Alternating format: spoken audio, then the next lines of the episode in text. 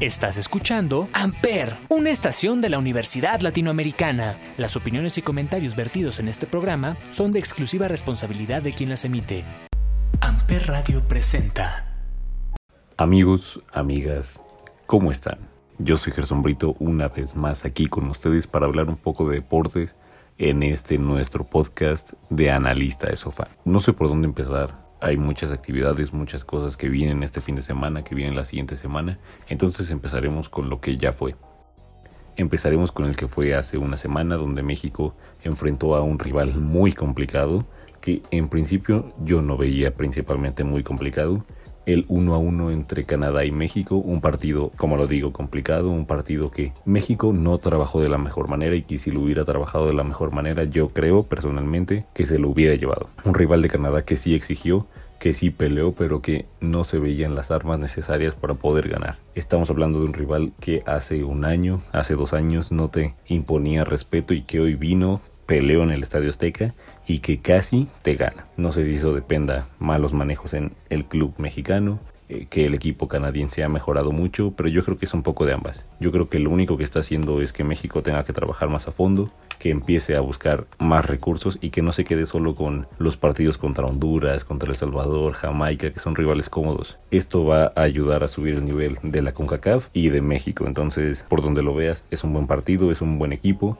y es bueno para la selección que poco a poco empiecen a mejorar los rivales para así tener más competencia y llegar obviamente mejor preparado lo más importante que viene en un año y cachito que es el mundial. El día domingo también tuvo sede en el Estadio Azteca, un Estadio Azteca precioso, hermoso, no lleno, pero que se sentía la vibra y que obviamente si tuviste la oportunidad de ir, lo disfrutaste como nunca porque siempre un partido desde casa se ve bien, pero yo creo que en el estadio, con la afición y con la gente y todo, es muy diferente. Entonces, hizo lo que pudo, se llevó los tres puntos necesarios, pero no fue el mejor partido, no fue la mejor alineación del Tata eso es lo que tiene a veces la selección mexicana y en especial el Tata. A veces está, a veces no está y como que los partidos y el planteamiento de los partidos no es el mejor. Creo que Osorio por lo menos tenía eso y sabíamos que Osorio tenía la decisión y la manera de llevar su partido porque siempre era un cambio diferente. Nunca repitió la alineación más que dos, tres veces repitió la alineación ya en el Mundial, pero de ahí en fuera siempre estuvo cambiando alineaciones y esa era su esencia el Tata tiene su esencia, pero no sabe usarla, no sabe aprovecharla. Y creo yo que la selección que tiene el Tata es mucho más grande, mucho más fructífera que la que tenía en ese momento Osorio. Veremos cómo le va. Es muy pronto para criticar, veremos si termina su proceso para prepararse para el Mundial. Como te digo, queda un año y veremos qué tiene el Tata para proponer y para decir. Y también veremos si está listo para llevar a México a un Mundial. Por último, tuvimos el partido del día de ayer, un partido en El Salvador que fue muy complicado, fuera de el rival que era bastante cómodo, ir a El Salvador, jugar ese partido con tanta gente porque el estadio se veía llenísimo, con el rival presionando, pateando, eh, dando golpes, un expulsado empezando el segundo tiempo, haciendo que expulsaran a un mexicano Néstor Araujo. Entonces era un rival muy complicado por donde se estaba jugando. Creo que si el partido hubiera sido en el Estadio Azteca, todo hubiera sido muy diferente. Pero pues así funciona. Justo los rivales cuando vienen a la Azteca les pasa lo mismo que le pasó a México el día de ayer. Es un buen resultado, México se mantiene primero de las eliminatorias, México tiene un pie y medio ya en el Mundial y eso es lo importante. Al final se va a criticar mucho cómo juegas, al final un juego así no te va a servir para nada contra los equipos más grandes, pero es lo que hay. Por el momento hay que ver cómo trabaja el Tata. Tenemos un mes para ver quiénes son los convocados, para ver qué va a cambiar. Espero yo, por favor, que ya meta a Johan Vázquez porque es algo muy necesario. Moreno ya está grande, al cachorro le faltan los pantalones y creo yo que Johan es el defensa central perfecto en este momento para la saga. Quizá su cambio a Italia es lo que le ha complicado, quizá no está adaptado, traía ahí un tema de lesión, pero poco a poco. Por lo pronto, hoy en la tarde tenemos la última jornada de las eliminatorias mundialistas y los responsables de acabar con esta jornada son los de la Conmebol, tendremos partidos interesantes dentro de lo que cabe. Argentina le toca contra Perú y creo que el más atractivo de esa jornada es un Brasil-Uruguay. Brasil que lleva paso perfecto, Brasil que no ha perdido y un Uruguay que siempre es complicado, siempre es molesto, entonces veremos cómo va. Por otro lado, y lo que más nos interesa es lo que viene la siguiente semana. En el siguiente episodio ya habrá acabado, entonces tendremos que hablarlo el día de hoy. Regresan las ligas europeas, entonces los clubes empiezan a tomar forma porque el siguiente martes regresa la Champions League. La verdad esas fechas me encantan y yo soy muy feliz teniendo partidos internacionales una semana, regresas fin de semana con los clubes y a mitad de semana otra vez Champions League. Me encanta que los clubes puedan jugar mucho más, pero también entiendo lo complicado que es y justo salió una queja hace un tiempo de lo que estaba pasando y el por qué. Los jugadores se estaban quejando porque la agenda es mucho más grande, tienen que cubrir muchos partidos y a veces no les da la talla. Son partidos tras partidos tras partidos, partidos en martes, partidos en sábado, otra vez en martes, entonces entiendo que los jugadores estén desgastados y cansados, pero hay que decirlo, para el aficionado es un espectáculo y siempre vas a esperar lo mejor de lo mejor. Como te digo, regresa la Champions League y tendremos partidazos por donde lo veas. Equipos muy fuertes, equipos que se están postulando para ser de los mejores y otros que no esperabas como es el Sheriff, que yo personalmente soy Sheriff Tiraspol desde siempre, de por vida y para lo que sea. Vamos rápido diciéndote los más importantes. Creo yo que el partido más relevante de día martes, bueno, los dos partidos más relevantes del día martes están en el grupo B. El Atlético de Madrid enfrenta a un Liverpool en el Wanda Metropolitano. Ese va a ser un partidazo. Ambos quieren ganar, ambos quieren el liderato del grupo, entonces vamos a ver cómo les va. Y en ese mismo grupo, un poquito más, vamos a decirlo, uno fue en España, el otro va a ser en Portugal.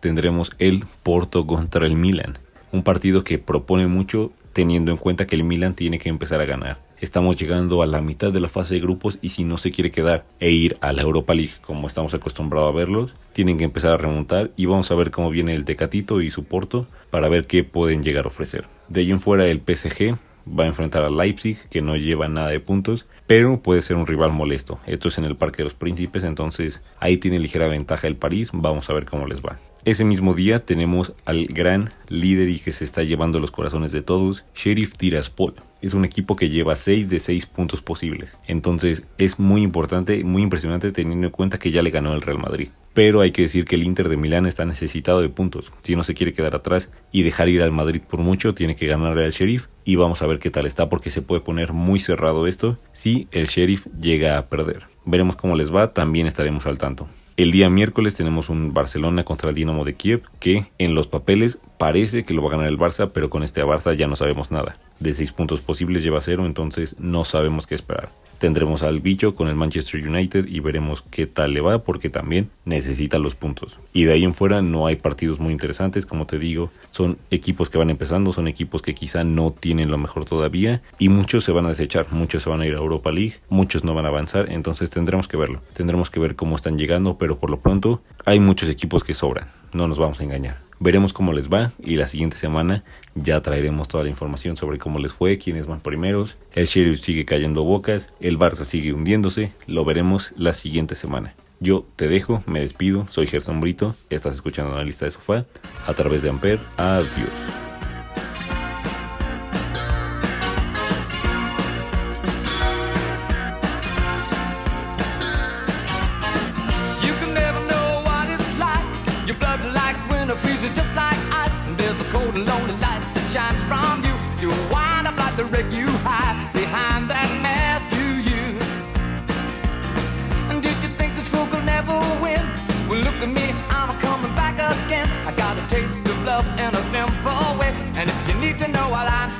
You just fade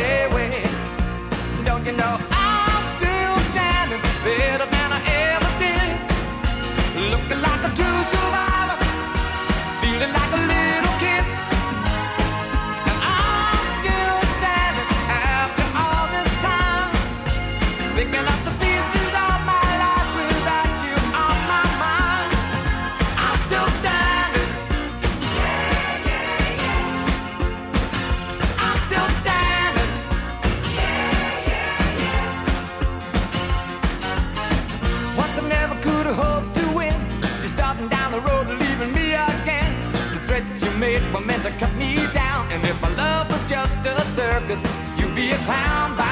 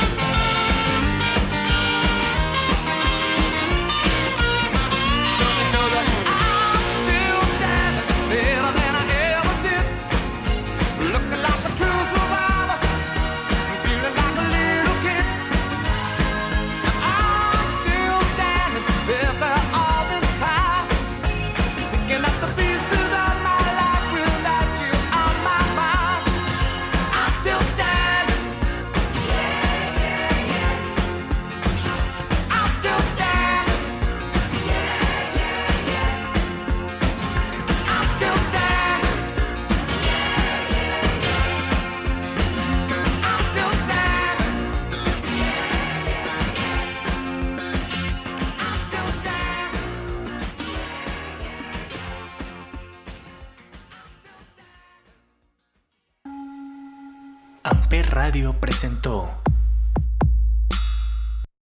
Amper, donde tú haces la radio.